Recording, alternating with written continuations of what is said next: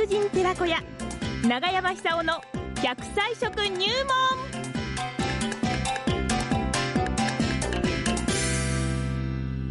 さあ、やってまいりました。この時間は長生きをしていただこうということで、まあ、食生活からね、食べるものから見直そうというね、長山さんの提案ですが、今日はどんなものが出てくるんでしょうか。それこそ今度、奈良派でマラソンがあるんでしょ？はい、そうですよね。山さんが伴走す12る月淳平君の。はいで、その奈良浜町出身食文化史研究家、長寿食研究家、長山さんさんの登場ですよ。長山さん、おはようございます。もう笑っていますどうもね。どうも。長山さん、はい12月の3日日曜日？日曜日です。日曜日に、ゆずの里ロードレースという大会があるんですね。奈良派でね、奈良派だけにね、ゆず有名ですもんね。あ、そうですか。そうなんですよ。走り終わるとマミースイートンと、うんええ。あと、ゆずのお茶、ゆず茶が振る舞われるそうですよ。あ、柚子がまた健康にいいんですよね。そうなんですようん温まりますしね。山地さんがね、全盲、全盲のマラソンランナーの伴走を12月3日にやるんですよ。あ、それそういうことになるんですか？すごいでしょ？えーすごいですね。ねえ。えあの、ハードル上げないでいただけますかすごいですよ。キロ3分ぐらいで走るんでしょ？さん7分半ぐらいで走ります。7分ぐらいはい。そうですか。はい。ねいや、すごいなあえ。しかし、あのーまあ、あんまりこの一生懸命あの走んないでですね、はい普段ですよ、普段ええ。あの自分のペースで走ったり、うん歩いたりするっていうのが非常に重要ですよね。なるほど。ではい年を取るに従って、あの心臓がだんだんあの老化してきますから、え弱ってきますよね。で結局あの、血管がいろいろこう問題を起こしてくると思うんですよ。うん。で歩くことによってあの全身運動ですから、血液の循環が良くなりますよね。うん。そうするとあの、心臓にかかる負担も少なくなりますから、はそれだけ心臓寿命がですね伸びるという。ですから歩かなああ歩かないとダメですよね。やっぱり長山さんは80代半ばにして、それだけ健康でいられる、もちろんあの食生活もあるんですが、その運動、歩くっていうことを実践されてるんですか？ええあのー私が住んでるところっていうのは、あのしお城の跡跡なもんですから、はアップダウンが多いんですよ。ええええええ登ったり下ったり、はい。そこをこうゆっくり時間かけてですね、はいえー季節の変化を楽しみながら歩くって、これは非常にいいことですよね。はあ、はあはで今はもう私はあの全国そっち行ったりこっち行ったりしてるんですけども、えやっぱりそういう普段のなんか自己管理の積み重ねがですね、え今のところうまくいってるって感じですよね。いやー、すごいですよ。もう神様の領域に入ってるんじゃないかと思いますよ。そんなことない。そんなことないですけども。すごいですよ。あの、それってやっぱり食生活が大事でしょうね。そうですよね。食事って、あの、ちょっとね、漢字を見ていただくと、人を良くすることですからね。そその通りなんですよ。はい。で、あの、ぜひお勧めしたいのはですね、えできたらば、あの、毎日朝、あの、ゆで卵1個食べてほしい。はあこれはもうずーっと私はもう十何年続けてますけども、はい。あの非常に健康状態いいですね。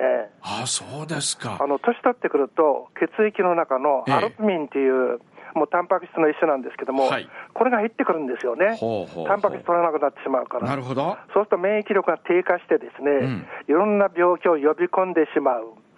で、身体機能も低下しますから、ええ老化に拍車がかかってしまうと思うんですよね。うんで、それを防ぐのが、あのアミノ酸バランスよく含まれているゆで卵だと思うんです。うん。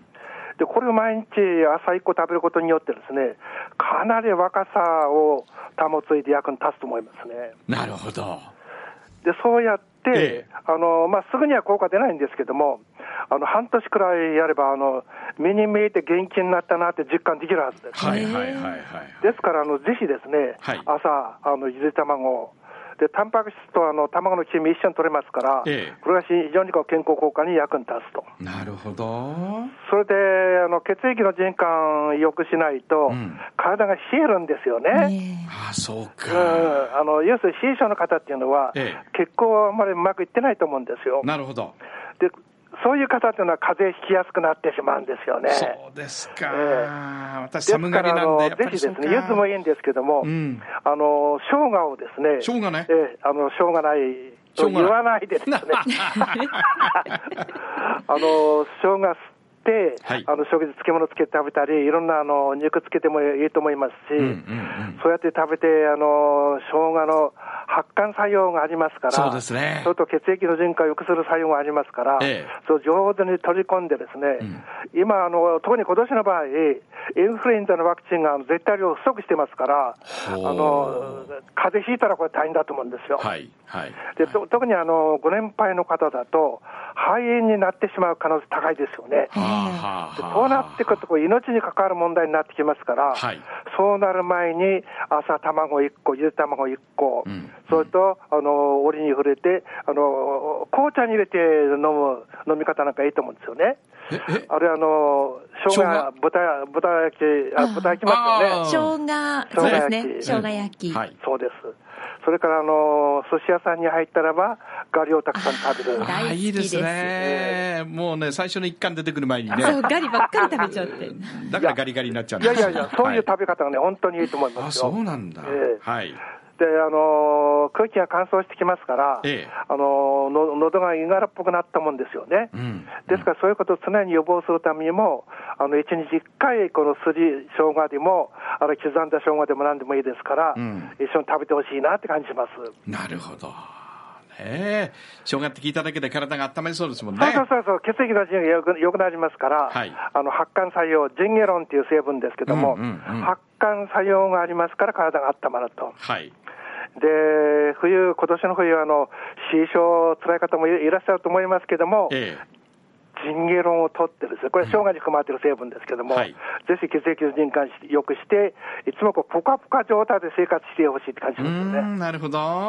はそれで、あの、ゆず、福島県ゆず有名ですよね。い。ですから、ゆずなんかも使ってですね、風呂に入れて入るとすごく温まりますし、うんあとゆず茶でもいいですし、ええあの、そうやって、この体にいいものを取り込んでですね、え今年の冬は厳しいようですから、ぜひ乗り越えてほしいって感じしますねな。るほど。え生姜でね。そうです。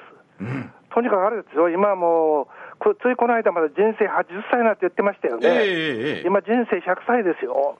ですよね。ええはい。ですから今までの考え方だと乗り切れない時代になってきましたね。えええ。ですからええ100歳まで生きる覚悟でですね、うんじゃあ何を食べたらいいんだろうか、どういう健康の守り方をすればいいんだろうか、はいということを考える時代です。うん。